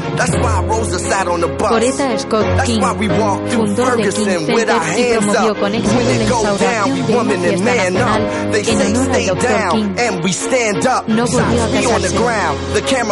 Cinco meses después, Lyndon Johnson firmó la Ley de Derecho al Voto de 1965 con el Dr. Martin Luther King Jr. a su lado. Martin Luther King Jr. dirigió el movimiento de los derechos civiles americanos durante 13 años, siguiendo la filosofía y la práctica de la protesta no violenta hasta su asesinato en 1968. Tenía 39 años. Pate y Harpo Films presentan una producción de Plan B, Clouded Films y Harpo Films en asociación con Ingenious Media. Selma, un drama estadounidense de 2014 dirigido por Ava DuVernay y escrito por Paul Webb.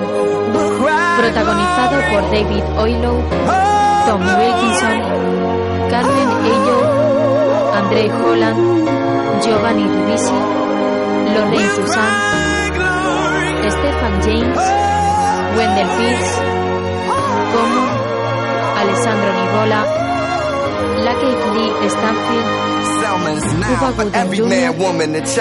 Even Jesus got his crown in front of a crowd. They march with the torch, we gon' run with it now. Never look back, we done gone hundreds of miles. From dark roads, heroes, to become a hero. Facing the League of Justice, his power was the people. Enemy is lethal, a king became regal. Saw the face of Jim Crow under a bald ego. The biggest weapon is to stay peaceful. We sing, our music is the cuts that we bleed through. Somewhere in the dream we had an epiphany.